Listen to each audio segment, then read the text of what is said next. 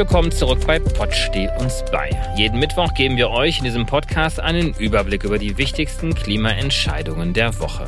Diese Folge ist aber die letzte vor dem Sommer. Dann geht's für uns in die Pause. Auch heute schauen wir der Regierung auf die Finger und machen die Klimapolitik für euch verständlich. Wir, das ist eine Gruppe von JournalistInnen, AktivistInnen und PolitikberaterInnen. Mit dabei? Hi, ich bin Valerie Höhne, ich bin Politikjournalistin in Berlin. Hallo, ich bin Nick Heuberg, Redakteur und Klimaaktivist. Und ich selbst bin David Wortmann, Unternehmer und Politikberater. Heute haben wir wieder ein volles Programm mit den folgenden drei Themen. Erstens das Osterpaket. Wie fällt die Bilanz aus? Zweitens die Ampel vor der Sommerpause. Was passiert mit dem Klimaschutz-Sofortprogramm? Und drittens Uniper vor der Insolvenz. Deutschland vor einem Gasschock. Wie reagiert die Bundesregierung? So, ich führe einfach mal ins Thema ein. Ja, wir sind jetzt quasi am Ende eines Politikzykluses, wie man so schön sagt. Äh, das sogenannte Osterpaket hat uns ja jetzt seit eigentlich seit Beginn unseres Podcasts ja eigentlich schon begleitet. Und äh, vielleicht kann ich diesen Bogen jetzt einfach nochmal spannen, um in das Thema kurz einzuführen. Das Ganze hat ja angefangen mit dem Koalitionsvertrag, wir erinnern uns. Das Ganze stand ja eigentlich noch unter dem Stern Klimaschutz und Energiewende.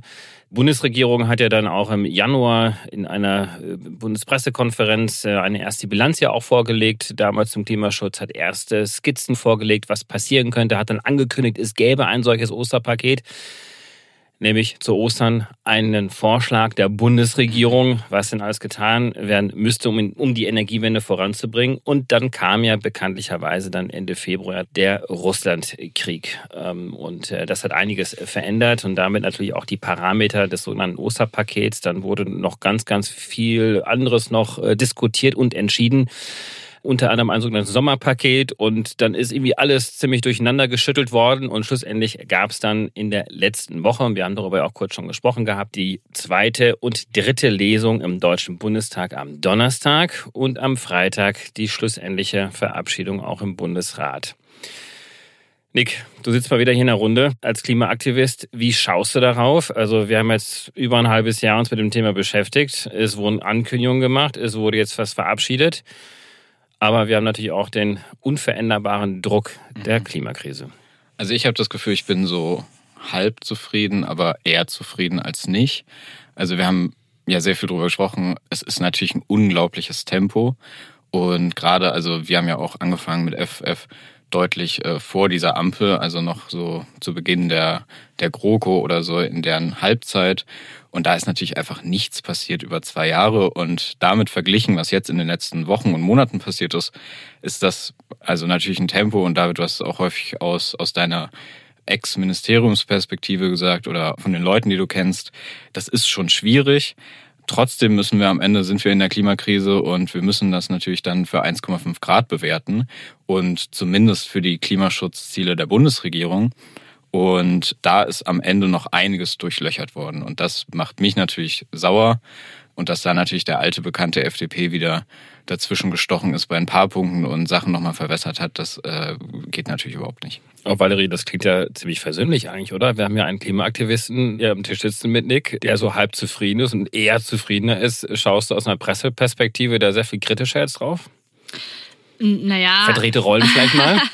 äh, nee, ich glaube eigentlich nicht. Das war sicherlich und ist auch noch ein hartes Stück Arbeit für, ähm, für die Regierungsparteien und selbstverständlich auch für die FDP, die man da ja auch so ein bisschen im Kontext des vergangenen Jahres sehen muss, wo sie Wahlen verloren hat, noch und nöcher und ähm, die Grünen gewinnen die Wahlen. Und also für die FDP ist es gerade, glaube ich, auch schwierig, in, der, in dieser Koalition, in dieser Ampel ihre Rolle zu finden und dass sie da dann eher gemäß ihres traditionellen Standpunktes gegen Regulierung von, von Klimaschutzmaßnahmen sind, ist, glaube ich, nicht so überraschend. Also von daher aus einer journalistischen Perspektive würde ich sagen, ist das schon eigentlich ein großes Stück Arbeit, was da geleistet wurde, das jetzt auch noch vor der Sommerpause durchzukriegen. Man hatte ja auch zwischenzeitlich das Gefühl, dass alles so ein bisschen stillsteht wegen des äh, Angriffskriegs von Russland auf die Ukraine. Und jetzt merken wir ja schon, David, wie du es auch immer gesagt hast, die Arbeit geht weiter in den Ministerien, die Arbeit im Parlament geht weiter. Und jetzt haben wir da auch irgendwie so ein konkretes Beispiel Aber ich würde ja sogar auch so ein bisschen die Gegenthese aufstellen, dass die FDP sich ganz gut durchgesetzt hat. Weil die meisten Vorschläge kamen jetzt ja tatsächlich aus äh, dem grün geführten Ministerium des Bundeswirtschafts- und Klimaschutzministeriums, mhm. Robert Habeck. Aber als es dann diese Kabinettsvorlage gab, um Ostern herum, hat die FDP ja dann sofort ja auch ähm, nochmal angemeldet, dass sie hier ganz, ganz stark nochmal eingreifen möchte. Vor allen Dingen, was das 100% erneuerbare Energien-Ziel 2035 im Stromsektor anbelangt. Und das wurde ja schlussendlich in einer Runde von Olaf Scholz und Christian Lindner und Robert Habeck noch am Sonntag davor dann vom Tisch geräumt. Ja, ja, ich meine auch gar nicht, dass die FDP sich hier nicht durchgesetzt hat. Ich meine, dass die FDP das Gefühl hat, ihre traditionellen Standpunkte durchsetzen zu müssen, weil sie eben in den Wahlen in NRW, in Schleswig-Holstein so, so schlecht abgeschnitten haben und das Gefühl haben, sie müssen ihre Kernklientel halten. Und ja, hart verhandelt haben die ja. Ja, und also du hast gerade schon angesprochen, das wäre auf jeden Fall auch mein größter Kritikpunkt an dem, was dann im Paket steht, beziehungsweise nicht drin steht, dass dieses Ziel ganz am Ende nochmal rausverhandelt wurde. Und also ich erinnere nochmal, Fridays for Future hat 2019 sechs Forderungen, drei große, drei ein bisschen mittelfristigere aufgestellt. Und da war das auch dabei, 2035 komplett aus erneuerbaren Energien unseren Strom zu versorgen. Und deswegen, also wir haben das auch begrüßt oder die Kolleginnen und Kollegen haben das auch begrüßt, als das jetzt so gegen Ostern vorgestellt wurde. Und dass das jetzt nochmal rausfällt, also das finde ich, sagt schon einiges. Und wir haben es auch aus der Wirtschaft gehört, das ist auch katastrophal. Gerade auch im Hinblick auf den Kohleausstieg könnte das ja. nochmal einiges ins Wanken bringen. Man muss ja auch irgendwie planen können. Und wenn man jetzt planen könnte, okay, in 13 Jahren werden wir 100 Prozent Erneuerbare haben oder ist es zumindest das Ziel, dann ist es doch für mich als Industrie auch deutlich einfacher, jetzt Investitionen zu planen und eben da eine Sicherheit zu haben. Und ich glaube, im Gegensatz zu der alten Regierung hat man jetzt ja auch mit der Regierung zumindest eine gewisse Grundsicherheit, dass da auch was läuft, also dass Gesetze dann auch wirklich verfolgt werden und Ziele verfolgt werden. Also wie schlimm ist das denn jetzt eigentlich, dass, dass so ein Ziel jetzt nochmal rausfällt und wir nur das Zwischenziel haben? Ist es auf jeden Fall ein Signal. Auf der anderen Seite, wir haben ja hier auch viel über die G7 gesprochen, hat ja die Bundesregierung ja gerade eben ja auch mit unterschrieben, dass, also es gibt einen G7-Beschluss äh, bis 2035 den Stromsektor auf erneuerbare Energien umzustellen. Das heißt, da kann sich eigentlich auch jede Bundesregierung jetzt drauf beziehen, selbst wenn es jetzt keine Beschlusslage aktuell ist. So, das ist das eine. Das andere ist, dass ja jetzt nicht als solches in Frage gestellt worden ist, also ein klimaneutrales mhm. äh, Stromsystem von der FDP. Die haben sich halt schwer getan mit einem ganz konkreten Datum und wollten das dann lieber verknüpft haben mit dem Kohleausstieg. So eine gewisse Logik ist ja durchaus auch da drin, weil aktuell ist die Gesetzeslage ja noch so, Kohleausstieg 2038, das beißt sich ja ohnehin ja auch mit so einem 35er äh, Ziel. Aber es steht ja dann im Koalitionsvertrag drin, dass man ja äh, möglichst bis 2030 auch schon idealerweise auch schon aussteigen mhm. möchte. Und das muss man auch jetzt fairerweise auch sagen, dass trotz dieser ganzen Russland-Ukraine-Thematik der großen Schwierigkeiten im Bereich der Energieversorgungssicherheit und auch trotz des temporären Hochfahrens der Kohlekraftwerke ja keiner in der Bundesregierung zumindest aktuell den Kohleausstieg für 2030 in Frage stellt. Also daran wird ja auch durchaus festgehalten. Ich glaube, das muss man in der aktuellen Nachrichtenlage auch nochmal hervorheben. Ja. Und das würde dann mich dann auch bedeuten, mhm. wenn nämlich 2030 der Kohleausstieg kommt, dann müssen wir uns aus irgendwas ja auch versorgen. Und was soll es denn sein, wenn wir Atom nicht mehr haben und im Gas ist ja auch sehr, sehr knapp wird, auch in den nächsten mhm. Jahren, dann müssen es ja die erneuerbaren Energien machen. Ja. Das heißt, also ich rechne schon damit, dass wir bis dahin auch ein klimaneutrales äh, Stromsystem haben sollen. Also aus deiner Sicht ist es mehr eine kommunikative Sache als eine tatsächlich, als dass die FDP ja. sich tatsächlich dagegen wehren würde, 2035 klimaneutral. Ja, und vor allem haben die Grünen es ja auch noch nicht aufgegeben. Also ich hatte jetzt auf Twitter gelesen von Malte Kreuzfeld von der Taz, der hat Baerbock begleitet bei ihrer Auslandsreise und da hat sie auch gesagt, dass sie das schon vorhaben, 2035 nahezu treibhausneutral zu sein. Und ich habe in der Vorbereitung auf die Sendung nochmal auf die Bundesregierungseigene Webseite geguckt. Da steht es tatsächlich auch immer noch drauf. Also da mhm. steht immer noch für die EEG-Novelle das als Ziel drin. Und das ist nicht nur die Seite von Habeck, sondern es ist die Bundesregierung.de Seite. Da kann man auch gerne nochmal draufschauen, ob das jetzt, wenn wir erscheinen, immer noch draufsteht. Aber also irgendwie so ganz aufgegeben scheint es trotzdem nicht zu sein. Aber du hast den Kohleausstieg angesprochen. Und das wäre eben auch mehr mein Kritikpunkt an diesem Osterpaket, das, was nicht drin steht. Und es steht zum Beispiel nicht drin, also wir haben immer noch kein Gesetz für den Kohleausstieg, du hast gesagt. Also wir hoffen irgendwie, dass wir 2030 da rauskommen. Ich hoffe es natürlich auch. Aber so richtig wirklich verfolgen tun wir es nicht. Also man hätte sehr viel mehr dann noch reinpacken können. Ich, ich, ich erkenne an, dass es sehr viel ist. Und, und das, was ja drinsteht, ist ne? auch in also Ordnung, aber trotzdem ist es auch sehr viel nicht drin. Aber was ich schon interessant finde, ich habe das ja gerade kurz angesprochen, es gab ja diese besagte Sitzung ja nochmal zwischen dem Bundeskanzler und den beiden Vizekanzlern, nämlich Christian Lindner für die Christian FDP. Lindner ist kein und Vizekanzler. Du hast recht, er ist kein Vizekanzler. Er fühlt sich wie einer. Er fühlt sich wie einer, möglicherweise. Ich ja. glaube, das ist, das ist immer noch vielleicht ein kleiner. Korrektur. Zumindest ist er Parteivorsitzender der FDP. Das, diesen Titel wollen wir ihm jetzt nicht absprechen. Äh, aber es gibt ja dann diesen Vizekanzler Robert Habeck und die saßen zu dritt am Tisch und das ist auch keine Selbstverständlichkeit, dass so einige Themen wirklich nochmal richtig hochskaliert sind. Weil normalerweise finden solche Verhandlungen ja dann entweder zwischen den Berichterstattern statt. Also es gibt Berichterstatter, Berichterstatter, die normalerweise diese Gesetze verhandeln für ihre jeweiligen Parteien in, der, in den Fraktionen, dann skaliert das manchmal so hoch oder eskaliert hoch auf die Ebene der Fraktionsvizen, dann natürlich auf die Fraktionsvorsitzenden auch. Aber dass dann schlussendlich dann nochmal der Bundeskanzler dann auch nochmal eine Entscheidung zu treffen hat, das ist auch nicht überall so häufig der Fall, zumindest nicht bei allen Gesetzen. Und hier war das tatsächlich so, dass noch drei große Punkte waren, die abgeräumt werden mussten zwischen diesen dreien. Das war nämlich dann, äh, wie gesagt, dieses 100-Prozent-Ziel äh, 35, das, da hat sich die FDP durchgesetzt.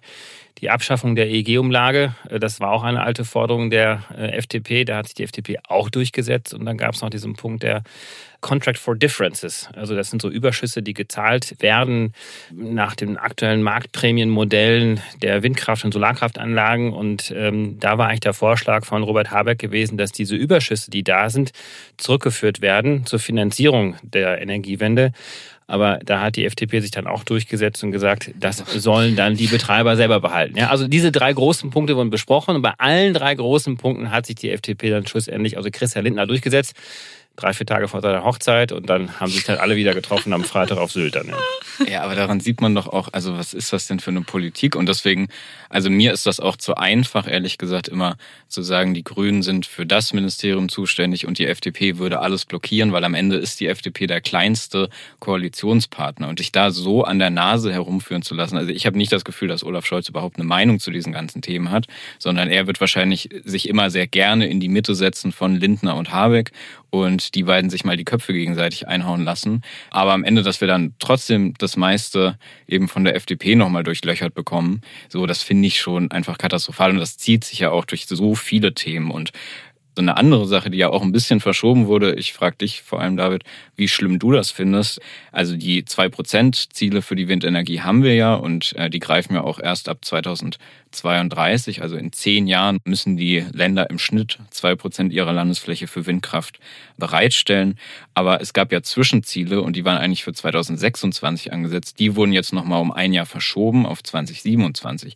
Und ich frage mich so ein bisschen, heißt das jetzt, wenn ich in Bayern diese 10H-Regelung immer noch habe, muss ich dann erst 2027 mir vorwerfen lassen, dass ich diese 2%-Ziel gar nicht verfolge und kann jetzt noch fünf Jahre lang einfach so weitermachen, also noch eine ganze Regierungsperiode, diese Windkraft weiter blockieren? Oder gibt es da was, was jetzt auch in den nächsten Monaten und Jahren diesen Windkraftausbau schon beschleunigen kann? Weil das geht doch am Ende nicht auf.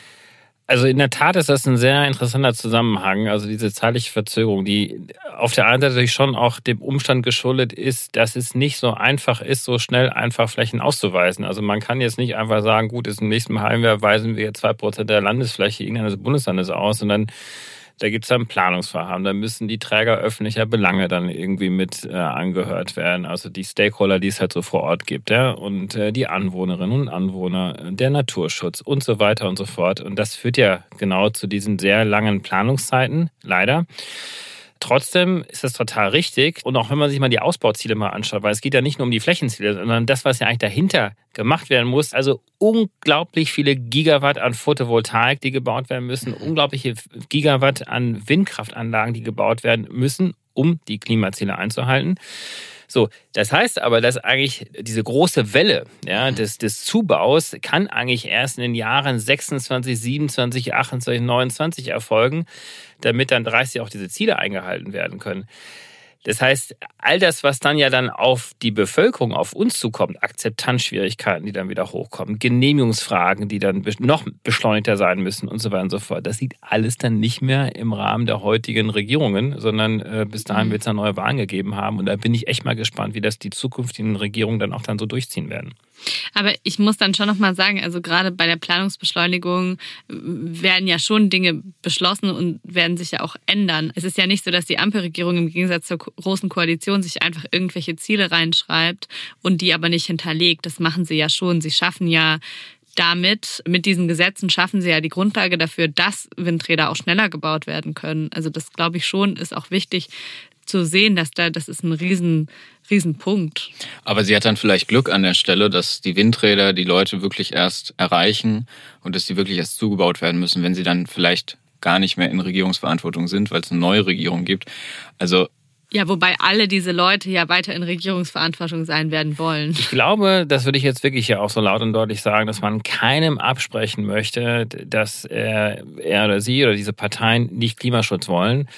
Ich glaube, der Unterschied liegt allein so ein bisschen in dem Ambitionsniveau und natürlich auch in der Schnelligkeit. Und äh, da kommen natürlich auch Welten aufeinander zu. Und klar, da werden die Grünen sich nicht auch immer so komplett so durchsetzen können. Und die FDP haben wir ja gerade ja schon kurz besprochen, die haben ja schon entlang ihrer ideologischen ja, Linien da einiges durchsetzen können. Auf der anderen Seite ist es halt auch so, dass die Grünen natürlich auch schon sehr stark ihre ideologischen Linien haben jetzt auch verlassen müssen. Ja, wenn man an diesen temporären Ausbau äh, oder Hochfahren der Kohleenergie denkt, Ausbau von LNG-Terminals.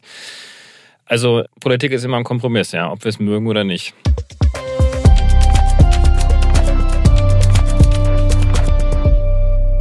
Kommen wir doch zum zweiten Thema, das Klimaschutz-Sofortprogramm da müssen wir jetzt erstmal klären, was ist das Klimaschutz-Sofortprogramm? Genau, Nick, du hast ja ein bisschen reingeackert. Ich saß auch gestern tatsächlich bis ein Uhr nachts nochmal da vom Laptop und habe versucht, diese ganzen Begriffe auseinander zu wirren. Und ich dachte mir, es kann doch nicht so schwer sein, wenn ich mich den ganzen Tag mit Klimapolitik auseinandersetze, dass ich es einfach über Stunden lang nicht raffe, was jetzt diese verschiedenen Pakete sind. Und deswegen, also ich versuche es jetzt mal verständlich zu erklären, unterbrecht mich gerne, wenn ihr irgendwo nicht mehr mitkommt. Also die Ampel hatte ja im Koalitionsvertrag die Klimaziele von der alten Regierung übernommen, von der Großen Koalition. Die sind nicht 1,5 Grad konform, das wussten wir. Das wussten auch die, haben sie nur anders kommuniziert. Aber es war klar, das, was gerade an Gesetzen schon verabschiedet wurde von der alten Regierung, das wird nicht reichen, also das wird nicht genug Emissionen reduzieren. Deswegen steht im Koalitionsvertrag, dass sie bis Ende 2022 ein Klimaschutz-Sofortprogramm mit allen notwendigen Gesetzen und Vorhaben verabschieden werden. Und da wurde jetzt eben gesagt, dieses Klimaschutz-Sofortprogramm, um diese Lücke zu schließen, das ist das Osterpaket und das Sommerpaket. Das kommt in zwei Etappen. Jetzt haben wir im Thema 1 drüber gesprochen, das Osterpaket ist durch, wurde noch ein bisschen verwässert, aber gut, das ist zumindest jetzt mal geschafft. Und jetzt geht's natürlich an dieses Sommerpaket. Und das sollte jetzt eigentlich diesen Mittwoch, wenn wir erscheinen, sollte das eigentlich zumindest im Kabinett sein, weil es ist dann noch nicht beschlossen, noch lange nicht. Und um das bis Ende des Jahres zu schaffen, sollte das jetzt auf jeden Fall vor der Sommerpause schon mal im Kabinett gewesen sein das wird jetzt nicht kommen, sondern es wird nicht ein Paket geben, es wird zerstückelt, es wird über die nächsten Wochen und Monate verschiedene Vorhaben geben, kann man jetzt davon halten, was man möchte. Hinzu kommt aber noch, dass mit diesem Sommerpaket verknüpft werden sollte, dass die beiden Sektoren Verkehr und Gebäude, die haben ja ihre Ziele gerissen, das waren die einzigen Sektoren. Da ist Vertrag, also gesetzlich festgelegt, die haben drei Monate Zeit, um ein Sektoren-Sofortprogramm vorzulegen. Also die müssen mit diesem Supportprogramm klar machen, dass diese Sektorenziele in den nächsten Jahren nicht mehr gerissen werden. Und diese Deadline ist auch diesen Mittwoch, also auch am 13. Juli. Und deswegen, es sollte Sommerpaket und diese beiden Sektoren-Sofortprogramme jetzt diesen Mittwoch im Kabinett geben. Eigentlich sind das losgelöste Themen ein Stück weit voneinander, weil dieses Klimaschutz-Sofortprogramm ist eigentlich das Vorhaben, wie du ja schon richtigerweise dargestellt hast, im Koalitionsvertrag, wo alle Ministerien ihren Beitrag zu leisten sollen, um eben bis Ende 2022 ein Klimaschutzprogramm vorzulegen. Und da soll es eigentlich schon erste Entwürfe gegeben haben. Die Ministerien haben es allerdings jetzt auch rein kapazitätstechnisch nicht geschafft, alle ihre Hausaufgaben zu machen. Also eigentlich ist dieses Klimaschutz-Sofortprogramm ein Vorhaben, um quasi aus all den Ministerien all diese Vorschläge auch zusammenzusammeln. So, und dann sind natürlich die Vorschläge, die jetzt im Rahmen des Oster- und auch Sommerpakets jetzt auch entwickelt worden sind, ein Teil dieses Klimaschutz-Sofortprogramms. Das heißt, das Sommerpaket ist jetzt nicht das Klimaschutz-Sofortprogramm, sondern das zahlt sich sozusagen auf diese Programmatik mit ein. Und das Osterpaket ist jetzt verabschiedet worden, darüber haben wir gesprochen. Das Sommerpaket ist sozusagen in Teilen schon verabschiedet worden, nämlich das Winterlandgesetz zum mhm. Beispiel war ja auch so Teil dieses Sommerpakets auch gewesen. Aber was wirklich festzuhalten ist und ganz, ganz wichtig ist, da muss jetzt wirklich mal so ein komplettes Programm aufgelegt werden, wo all die Gesetze, die jetzt entweder schon verabschiedet worden sind oder noch kommen, sich schlussendlich dann auch darauf auszahlen, dass die Klimaschutzziele der Bundesregierung auch eingehalten werden. So, jetzt kracht es aber gerade hinter den Kulissen, denn, wie du ja schon sagst, eigentlich soll am Mittwoch das auch tatsächlich dann auch vorgelegt werden als Programm der Bundesregierung, also nicht des Bundestages, sondern wirklich als Vorschlag der Bundesregierung. Und damit hätte es eigentlich danach sozusagen auch ins parlamentarische Verfahren wieder reingehen müssen. Jetzt wissen wir alle, es gibt eine Sommerpause, es gibt kein parlamentarisches Verfahren im Sommer. Das ist das eine. Und das andere ist, dass anscheinend sich die Ministerien im Hintergrund, vor allen Dingen jetzt das Bundeswirtschaftsministerium und das FDP-geführte Verkehrsministerium, sich nicht geeinigt haben. Das heißt, da kracht es zwischen Habeck und Wissing. Denn das, was Wissing dort äh, vorschlägt, ist noch nicht ambitioniert genug, damit es schlussendlich dann auch ein sich Klimaschutz-Sofortprogramm nennen könnte. Und deswegen wird es wahrscheinlich jetzt gar nicht verabschiedet werden. Weißt du, was ich daran aber noch nicht verstehe? Also es gibt ja Sektorenziele. Der Verkehrssektor hat diese Sektorziele gerissen. Deswegen muss er eigentlich was vorlegen innerhalb von drei Monaten. Diese drei Monatsfrist läuft Mittwoch aus an unserem Erscheinungstag. Wenn da jetzt aber nichts vorgelegt wird, was passiert denn dann?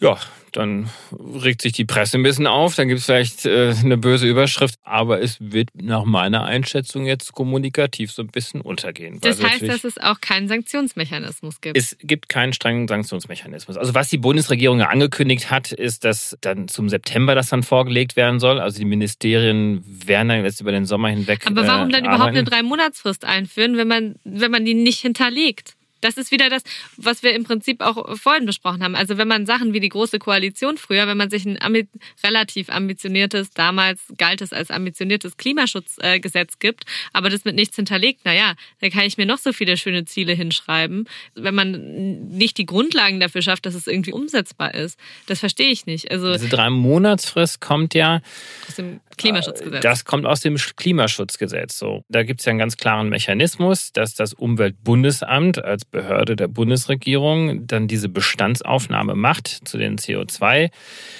Emissionen, wie sie angefallen sind äh, im letzten Jahr. Das wurde dann vorgelegt und wurde auch nochmal geprüft vom sogenannten Expertenrat ja, für Klimaschutz der Bundesregierung dann ist sozusagen diese drei Monatsfrist dann auch dann äh, losgelaufen. Aber es ist jetzt nicht bindend. Also es ist jetzt nicht so, dass die das jetzt tatsächlich machen müssen. Natürlich kann man andere Gesetze auch nehmen. Ne? Man kann ja auch das Bundesverfassungsurteil beispielsweise nehmen mhm. und äh, da nochmal darauf hinweisen, dass die Bundesregierung das jetzt wieder verfehlt. Also da gibt es natürlich schon auch Ansätze und einige NGOs wie die DUH und so prüfen das ja auch, dass hier auch geklagt wird aber mit Verweis darauf, dass jetzt so viele andere Themen jetzt bei den Ministerien auf dem Tisch lagen, nämlich die Energieversorgungssicherheit in diesem Land aufrechtzuerhalten.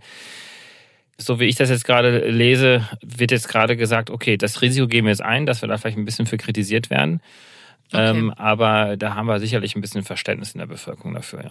ja, und das ist mir ehrlich gesagt viel zu billig. Also ich glaube, da würde ich Ihnen schon Boshaftigkeit unterstellen, dass man wirklich versucht, in diesem, und äh, das hatte auch Reuters nochmal geschrieben, also in dieser Situation von Ablenkung, die Bevölkerung hat wirklich gerade andere Sorgen, dass man da jetzt versucht, das ein bisschen unter den Tisch zu kehren. Und ich würde Valerie dir total zustimmen. Also ich finde das total sinnlos. Wenn man Klimaziele hat, wenn man dann sagt, ähm, wenn wir diese Klimaziele im Sektor reißen, dann muss halt binnen drei Monaten nachgebessert werden. Und wenn man es dann nicht tut, also dann kann man sich das Ganze auch gleich schenken. Ich möchte auch noch mal einen Schritt zurückgehen. Also so, wir haben das ja nicht umsonst, sondern a, diese Klimaziele, auf die wir uns beziehen, so, das habe ich schon gesagt, die sind nicht 1,5 Grad konform. Aber selbst wenn wir mal in dieser Logik bleiben von der Bundesregierung und wir wollen diese 2030 Ziele einhalten, also im Verkehrssektor sind die Emissionen seit 1990 nicht gesunken.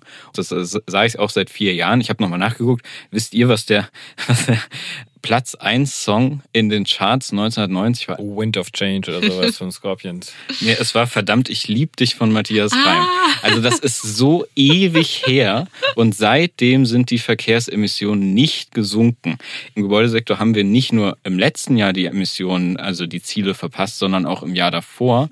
Da hat auch das Klimaschutz-Sofortprogramm für diesen Sektor nicht gereicht, um das zu beheben.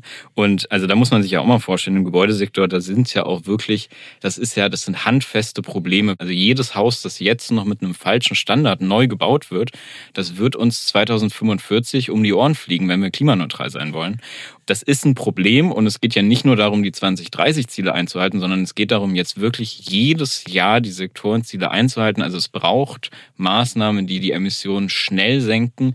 Ich möchte jetzt nicht schon wieder das Bingo mit Tempolimit äh, spielen, aber natürlich braucht es das Tempolimit Ja, aber und das sind natürlich die Dinge, die braucht fehlen es ja, ne? Also ich meine, das, das wäre so, ein, so eine low-hanging fruit und das ist ja auch ein Evergreen in diesem Podcast ja auch schon, äh, über das Tempolimit zu sprechen. Aber es braucht auch noch, äh, also der Verkehrssektor muss fossile Subventionen jetzt mal wirklich angehen. Wir haben die in der Ampel ausgebaut.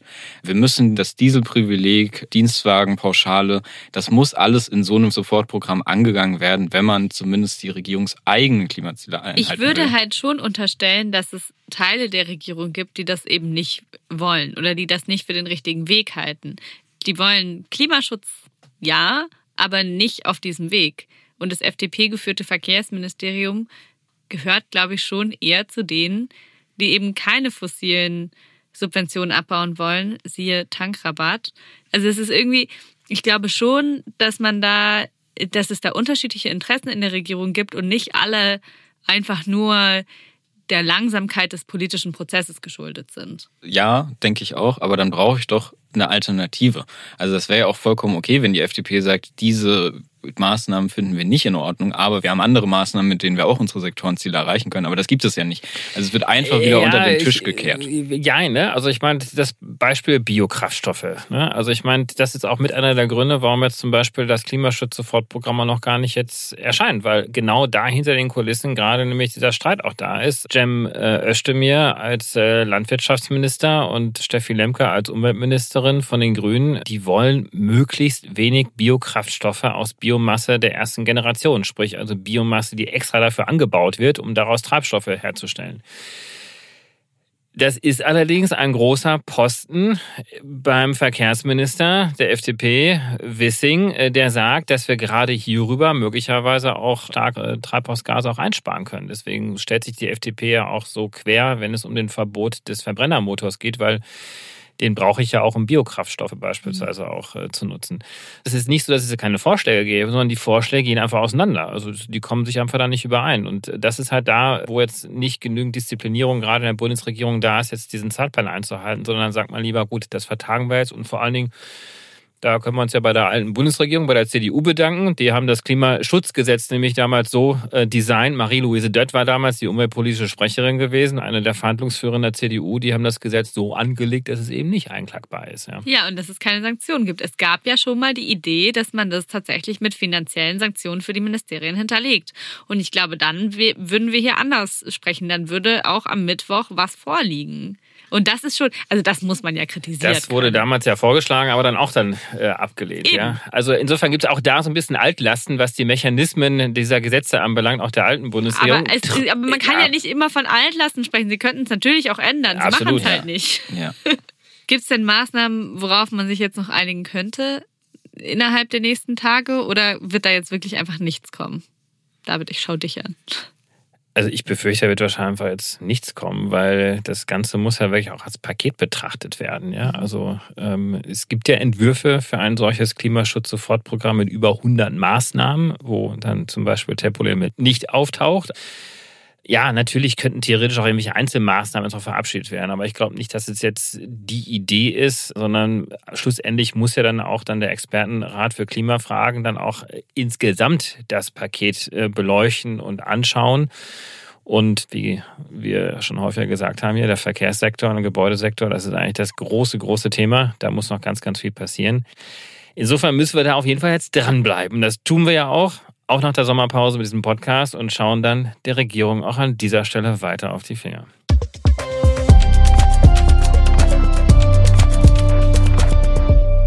Dann kommen wir doch zu unserem dritten Thema. Valerie, Juniper vor der Insolvenz. Ja, jetzt kommen wir wieder zu der allseits beliebten Gasfrage in diesem Podcast. Deutschlands zentraler Gasversorger Uniper droht pleite zu gehen, steht möglicherweise vor einer Insolvenz. Der Wirtschaftsminister Robert Habeck, über den wir auch viel reden in diesem Podcast, sagt, das Unternehmen ist noch zu retten, aber er sieht auch den Mutterkonzern, das finnischer Mutterkonzern, in der Pflicht. Und das ganze Drama steht so ein bisschen stellvertretend für den drohenden kalten Winter, vor dem wir uns ja tatsächlich alle sorgen. Die Pipeline Nord Stream 1 wird gerade gewartet und die Nervosität steigt, dass Putin die Wartung zum Anlass nimmt, den Gashahn danach einfach nicht mehr aufzudrehen. Das heißt, äh, dann würde kein russisches Gas mehr nach Deutschland kommen. Unsere Gasspeicher sind gerade bei 65 Prozent circa. Sie müssten bis Oktober bei 80 Prozent und bis November bei 90 Prozent sein. Jetzt ist die Frage, wie man das auch ohne russisches Gas hinbekommt. Habe Habeck sieht eine drohende Zerreißprobe für, für Deutschland, sollte es nicht gelingen, die Gasspeicher aufzufüllen und fürchtet, dass es da zu massiven gesellschaftlichen Verwerfungen kommen würde, dass eine, dass eine Rezession droht. Also ist es tatsächlich, wird hier ein, ein sehr erschreckendes Szenario an die Wand gemalt und Juniper ist natürlich ein Baustein davon. Was denkt ihr denn? Sollte, sollte die Bundesregierung Juniper retten? Also ich habe das Gefühl, wir müssen erstmal klar machen, was ist denn eigentlich Juniper für eine Firma? Also ich hatte mich nochmal reingelesen und ich war wirklich, wir haben das, also als ich das letzte Mal da war, haben wir über Wintershall geredet und ich war entsetzt, wie sehr eine deutsche Firma oder eine Firma mit deutschem Sitz auch wirklich eine Abhängigkeit von Russland forcieren kann, eine Gesellschaft auch in Geiselhaft dann bringen kann. Und es ist wirklich bei Juniper nicht anders. Also Juniper entstand aus E.ON raus. E.ON hat das fossile Geschäft abgespalten, hat es ähm, dann Juniper gegeben. Da hat es damals schon gehießen, das ist dann die Resterampe von E.ON, weil das ganze Geschäft, das sich nicht mehr lohnt, jetzt eben woanders hingeht. E.ON war beteiligt an Nord Stream 1, an Nord Stream 2. Da geht natürlich das ganze Geschäftsmodell jetzt gerade flöten. Und die haben wirklich versucht, dass Deutschland nicht weniger abhängig von Russland wird in den letzten zwei Jahrzehnten. Also haben sich offen gegen Pipelines gestellt, haben in der Gesellschaft äh, Meinungsmache gemacht. Gegen alle Alternativen von russischem Gas hat Juniper oder dann der Vorgänger nicht nur Meinungsmache. E Juniper hätte ja auch ein LNG-Terminal bauen sollen, was sie nicht getan haben. Ja, genau. Ich hatte mal eine Äußerung auch mitgebracht. Im Januar 2022 sagt der Juniper-CEO noch, Gas aus Russland ist seit 50 Jahren absolut zuverlässig. Und das wirklich, also nach jeder Krim-Annexion, nach, nach allen russischen ähm, Geschichten, die auch passiert sind in der Gasversorgung, nachdem Russland der Ukraine schon zwischenzeitlich nichts mehr geliefert hat, stellt sich so ein Uniper-CEO hin und sagt, da müssen wir uns gar keine Sorgen machen, äh, einen Monat vor Kriegsbeginn, sondern das wird alles safe sein. Also da möchte ich sagen, da müssen wir wirklich aufpassen, wem wir da jetzt gerade Geld geben. Und ich sehe natürlich, das ist jetzt meine Antwort zu deiner Frage, Valerie. Ich sehe natürlich, dass wir das machen müssen. Also es führt jetzt kein Weg daran vorbei, diese Versorgung sicherzustellen und dann wird Juniper auch gestützt werden müssen. Aber das soll uns nicht davon ablenken, dass jetzt am Ende, nachdem Gewinne jahrzehntelang privatisiert wurden von Juniper und E.ON, dass jetzt die Verluste oder das Risiko landet wieder bei uns, bei den Bürgerinnen und Bürgern in Deutschland. Und das ist eine Sauerei und ich glaube nicht, dass da irgendwelche Konsequenzen draus gezogen werden. Ich würde es mir aber für alle Beteiligten wirklich hoffen. Also man muss auch sagen, das ist eine politische Entscheidung. Das Kartellamt hat damals durchaus äh, Bedenken angemeldet, als E.ON damals Ruhrgas übernommen hat, Anfang der 2000er, und Schröder hat das durchgedrückt. Also das ist trotzdem noch eine politische Entscheidung. Das ist nicht nur die böse Wirtschaft, sondern es ist eine politische Entscheidung gewesen, einem Unternehmen so viel Macht im deutschen Gasmarkt zu geben. Also ich bin ja auch schon länger in der erneuerbaren Energienwirtschaft ja auch unterwegs und was echt wie Hohn auch klingt in solchen Stunden und Tagen, wo man sowas dann hört, ist, wenn dann all die Geschichten da wieder hochkommen, als dann die erneuerbaren Energien versucht haben, Fuß zu fassen wo es dann immer hieß, der Markt soll es richten, ja, auch die fossilen Energien, die Gaswirtschaft, die Kohlewirtschaft, das sind alles so wettbewerbsfähige Technologien, ja, die ja. haben Marktpreise, die erneuerbaren Energien müssen es auch schaffen. Ja, ihr ruft nach dem Staat. Und äh, erstens ist das nicht der Fall gewesen. Die erneuerbaren Energien haben sich ja vor allen Dingen durch Technologie ja, Sprünge billiger gemacht und gar nicht jetzt durch irgendwelche staatlichen Subventionen, die da gewesen sind, sondern es ist ja durch die Hochskalierung des Marktes passiert. Aber dann jetzt sich hier hinzustellen, ja, auf der einen Seite, du hast es ja auch gerade schon so gesagt, Nick, ne? Also man hat im Prinzip nach dem Start gerufen, als es darum ging, diese Gaspipelines zu bauen, dass Gas auch geliefert wird. Dann wiederum hat man sich auf den Staat verlassen, als die Politik dann entschieden hat, ja, ihr dürft auch weiter wachsen, ja, trotz kartellrechtlicher Bedenken dürft ihr auch jetzt hier quasi Monopole aufbauen. Und jetzt wird wieder nach dem Staat gerufen, weil nämlich dieses Unternehmen anscheinend too big to fail ist. Das heißt, wir sind da wiederum in dieser Geiselhaft ja auch drin, weil die Geiselhaft heute schaut ja so aus, ja, dann gehen wir halt pleite, aber dann Tante Erna in Düsseldorf äh, muss halt frieren nächsten Winter. Das ist ja das Narrativ, was jetzt gerade dann auch dann in der Politik den Leuten dann noch Angst macht und jetzt wieder Milliarden dort reingesteckt werden, wo dann die Erwartung da ist, dass die Bundesregierung jetzt nicht nur einen Kredit zur Verfügung stellt, sondern Uniper möchte ja tatsächlich, dass die Bundesregierung als Anteilseigner einsteigt. Ja, und nicht mit 4, 5 Prozent, sondern mit 30 Prozent plus. Das heißt, der Staat soll schlussendlich jetzt dieses schlechte Geschäft aus der Vergangenheit übernehmen als Anteilseigner. Das heißt, hier werden jetzt wirklich diese schlechten Entwicklungen wieder vergesellschaftet und das ist wirklich, äh, klingt wie ein Hohn und ich finde es echt richtig, richtig schlimm. Ja. Und wir hatten das ja schon öfter in diesem Podcast auch, aber wie viele Solarunternehmen sind in den vergangenen 20 Jahren in Deutschland pleite gegangen? Wie viele Windkraftunternehmen sind pleite gegangen und nie hat der Staat geholfen? Was heißt geholfen? Der Staat hat mitgeholfen, dass diese Unternehmen platt gemacht worden ja, sind. Ne? So, genau. Und, und, genau dann, und, jetzt, und jetzt sagen wir, ja, die Bundesrepublik muss mit 30 Prozent Anteil an Juniper einsteigen, was einfach ein Klimakiller ist. Man, man steht irgendwie davor und denkt sich, mein Gott, wie kann das jetzt sein? Also es muss ja trotzdem muss passieren, dahin, ja. so, da sind wir uns ja, glaube ich, einig. Ich glaube trotzdem, dass man ja unterschiedlich auch, also da jetzt eine Beteiligung denken kann. Und ich hatte nochmal rausgebracht, also das Beispiel, das mir natürlich dann einfällt, ist Lufthansa 2020. Also da waren auf jeden Fall massive Probleme wegen Corona, weil keiner mehr geflogen ist. Und da hatte Katharina Dröge, die grüne Wirtschaftspolitikerin, gesagt, also damals Wirtschaftspolitikerin, jetzt dann Fraktionschefin, dass das, was die Bundesregierung damals verhandelt hat, also neun Milliarden als Zuschuss zu geben und dass jetzt erstmal diese Garantie Garantien zu geben und dann eben aber auch das Risiko dafür zu tragen, dass das viel zu wenig ist, weil man hätte im Sinne einer Zukunftsstrategie und mit Blick auf künftige Generationen eben auch unternehmerische Entscheidungen treffen müssen zum Klimaschutz. Und da denke ich mir, also man kann nicht in diesen Uniper-Konzern einsteigen oder dem jetzt wirklich Milliarden an Garantien geben, ohne dass man dann Mitspracherecht hat, weil ich habe es auch, und das ist lange nicht nur, nur in Anführungszeichen dieses russische Gas bei Uniper, sondern sie setzen jetzt jetzt auf LNG-Terminals. Das ist ein weiterer Punkt, weswegen die Bundesregierung die auf keinen Fall insolvent gehen lassen möchte, weil Uniper baut gerade das erste deutsche LNG-Terminal und das soll ja laut Bundesregierung gebaut werden. Aber Uniper ist auch dafür verantwortlich, dass wir Blutkohle aus Kolumbien holen. Da hatten wir ja vor ein paar Wochen schon mal drüber gesprochen. Die Grünen selbst bezeichnen das als koloniale Ausbeutung. Und Nochmal zur Erinnerung, Juniper hat auch 2020 Datteln 4 an den Start gebracht, also das Kohlekraftwerk in Nordrhein-Westfalen, wo wir auch als Klimabewegung natürlich fassungslos davor standen oder dann im Wasser davor schwimmten, dass da jetzt 2020 ein neues Kohlekraftwerk in Deutschland. Also es ist wirklich ein Konzern, da gibt es so viel an Klimaschutzentscheidungen zu treffen. Und wenn die Bundesregierung da jetzt in irgendeiner Form sich beteiligt, und das wird sie ja tun, und dann den Klimaschutz nicht mitdenkt, ciao. Also dann wirklich, dann verliere ich wirklich jeden, jede Hoffnung darin.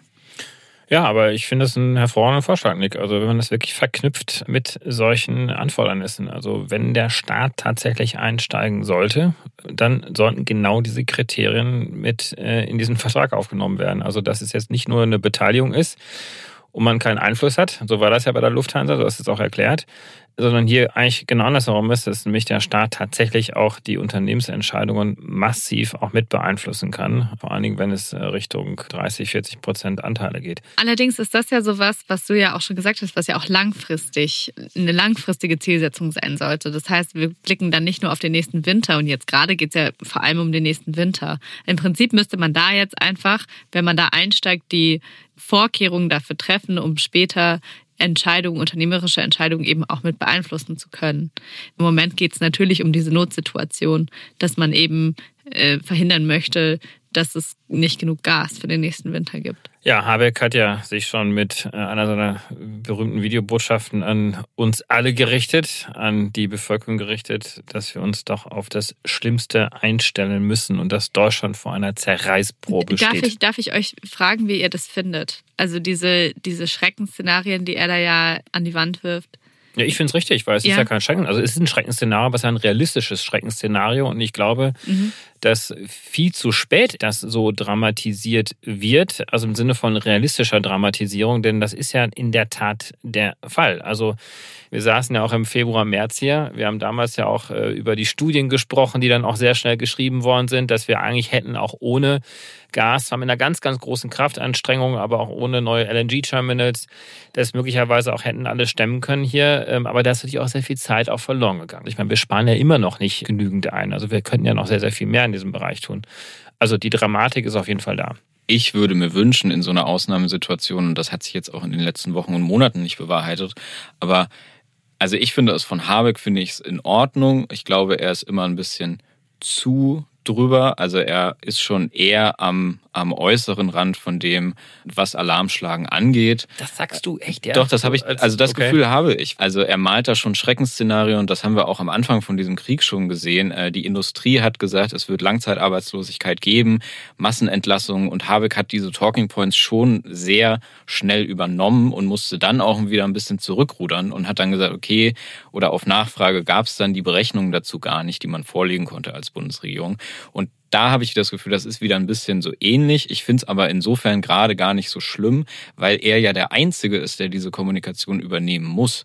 Deswegen finde ich es auch in Ordnung, dass vielleicht ein bisschen drüber ist, weil nämlich, und das ist mein Kritikpunkt, Scholz, SPD, wo sind denn diese Leute? Wo ist denn eine Kanzleransprache, die, die mal, ja genau, wo ist denn eine Kanzleransprache, die mal um 20 Uhr die Tagesschau ein bisschen nach hinten verschiebt, wo Olaf Scholz mal diese Situation darlegt und auf Augenhöhe mit Bürgerinnen und Bürgern redet, was uns da jetzt ja, bevorsteht und was die Möglichkeiten ja, sind. Ja, ich, aber ich finde, also unbenommen könnte die SPD da wieder mehr kommunizieren und Habeck übernimmt diese Rolle. Aber ich finde auch, dass Narrativ, wie es jetzt gesetzt wird, ja, es gibt eine Zerreißprobe und dann ist alles furchtbar und Massenarbeitslosigkeit und Rezession und es ist das Schlimmste, was wir uns vorstellen könnten. Naja, also erstens das Schlimmste, was man sich vorstellen kann, ist, dass irgendwie der Krieg noch weiter vorrückt. Also zumindest das, das Schlimmste, was ich mir vorstellen kann. Dass die EU äh, und die NATO in einen Krieg mit Russland verwickelt wird, das ist für mich das Schlimmste und nicht, dass wir im Winter, natürlich kann es trotzdem furchtbar werden. Das, das möchte ich überhaupt nicht sagen. Aber ich, ich überlege einfach nur, ob man das nicht auch narrativ anders packen könnte, wenn man sagen würde, wir als Gesellschaft, wir müssen das jetzt schaffen. Und in der Ukraine werden äh, Wohnhäuser zerbombt und jetzt müssen wir als Gesellschaft das packen, dass BASF und die anderen Chemiekonzerne sich von mir aus zusammensetzen und einen Plan machen. Was braucht wer wann? So, das ist jetzt eine Maßnahme, ein runder Tisch der Chemiekonzerne. Das müsste ja wirklich der Bundeskanzler ja, machen, ne? Also okay, okay, aber äh, kann ja sein. Aber ich, ich sag ja nur, das ist, weißt du, es gibt doch unterschiedliche Arten und Weisen, solche Sachen zu kommunizieren also mich stört, dass gleich mit diesen Gelbwesten und ich habe das, das Gefühl, dass Habeck immer Angst vor den Gelbwesten hat oder generell die Bundesregierung generell hat immer jeder, Angst vor, ja. vor den Gelbwesten und das ist irgendwie das Schlimmste, was wir uns vorstellen können. Irgendwie denke ich mir so, man könnte das doch auch mit mehr Vertrauen in die Gesellschaft, in auch die Zusammenhalt Leitungskräfte der Gesellschaft kommunizieren. Wenn ich jetzt eure Kritik richtig raushöre, ist, dass Habeck hier ein bisschen überdreht. Und das finde ich gerade eben nicht. Und äh, also meine Kritik äh, wäre dann eher, man hätte eigentlich schon sehr viel früher eigentlich auf die Stimmelage hinweisen müssen und auf dieses Zusammenrücken. Und ich glaube, es kommt noch viel zu wenig in der Bevölkerung überhaupt an, dass wir in dieser sehr, ja, doch dramatischen Lage auch drin sind. Und die Zerreißprobe, die bezieht sich ja meines Erachtens ja vor allen Dingen auch darauf, welche Güter sind am Ende des Tages auch abzuwägen. Ne? Also ich meine, wir haben natürlich einmal die Klimaschutzfrage. Ja? Vor dem Hintergrund dürfte kein Staat in irgendein fossiles Unternehmen einsteigen, dieses, dieses Unternehmen noch retten und noch Gasterminals bauen. Also ich glaube, das ist die eine Seite, an der gezogen wird.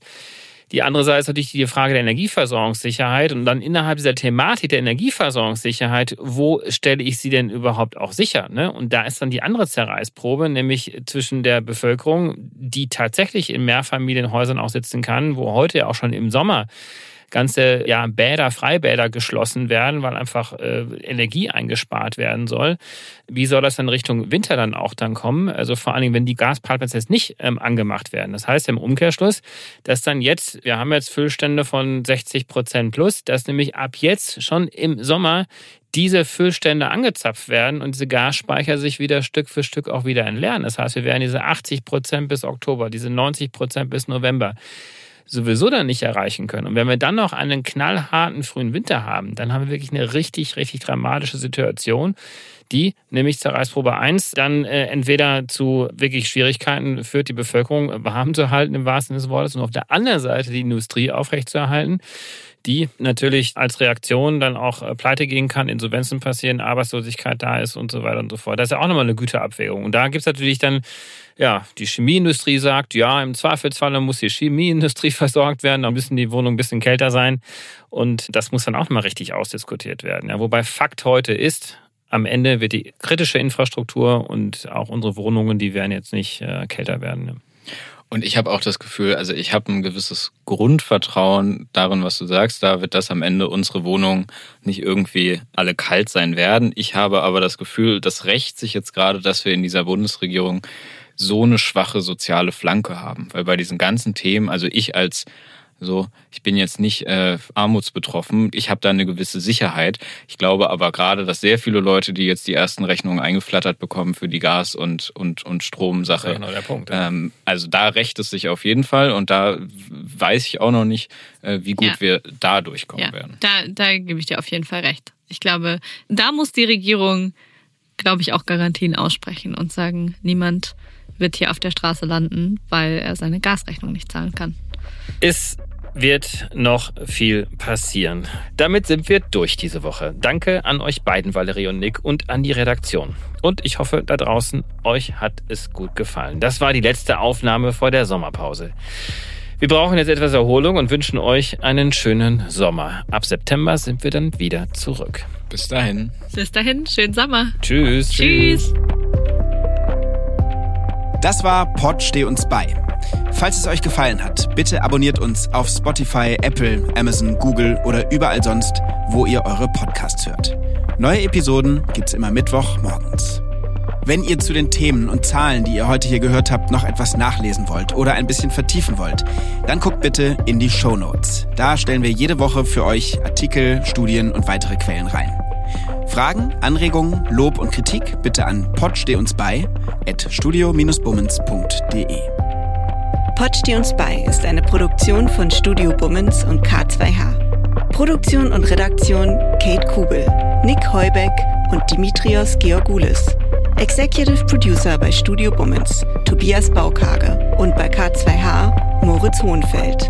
Musik Simon Fronzek. Ton und Schnitt Mia Becker. Danke für die Inspiration an Lars Jessen und an John John, Tommy und Dan.